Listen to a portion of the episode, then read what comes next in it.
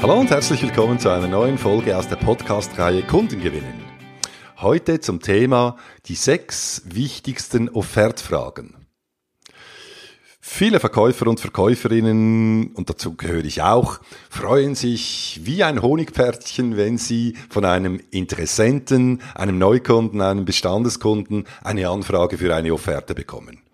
Schließlich ist es doch schön, dass man nicht immer nur gegen außen akquirieren muss, sondern eben auch mal angefragt wird für eine Offerte.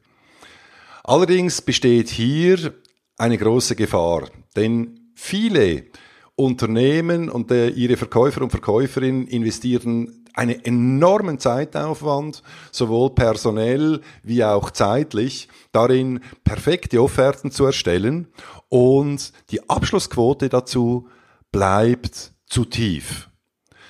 Was meine ich da genau damit? Es gibt Unternehmen, die schließen 70 bis 80 Prozent ihrer Offerten ab und das ist je nach Branche schon mal sehr, sehr, sehr gut.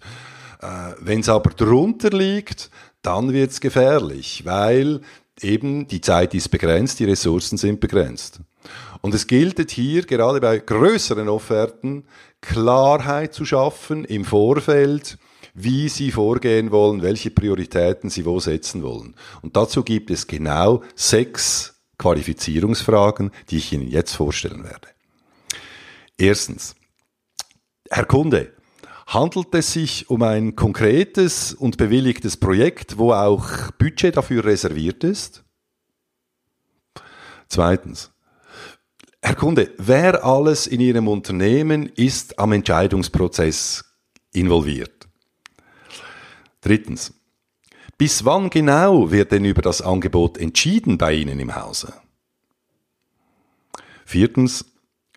Was müssen wir konkret erfüllen, damit wir auch den Auftrag bekommen? Fünftens. Wann dürfen wir das Angebot bei Ihnen im Hause vor Ort präsentieren? Und sechstens. Wer muss denn bei der Offertpräsentation von Ihrer Seite alles dabei sein, damit wir hier eine Entscheidung bekommen und natürlich auch den Auftrag? Diese sechs Qualifizierungsfragen können je nach Branche angepasst und oder ergänzt werden. So oder so geben Ihnen aber die Antworten und die Inputs, die Sie hier bekommen, die entscheidenden Grundlagen, eben wie viel Zeit und Energie Sie in die Offerterstellung investieren sollen und wie diese in Tat und Wahrheit zu bewerten sind. Konzentrieren Sie sich also auf wirklich lohnende Interessenten und verschwenden Sie keine Zeit mit Zeitkillern und Pseudo-Interessenten. In diesem Sinne viel Erfolg für Ihre Offerten und Happy Selling, Ihr Dieter Menihoff.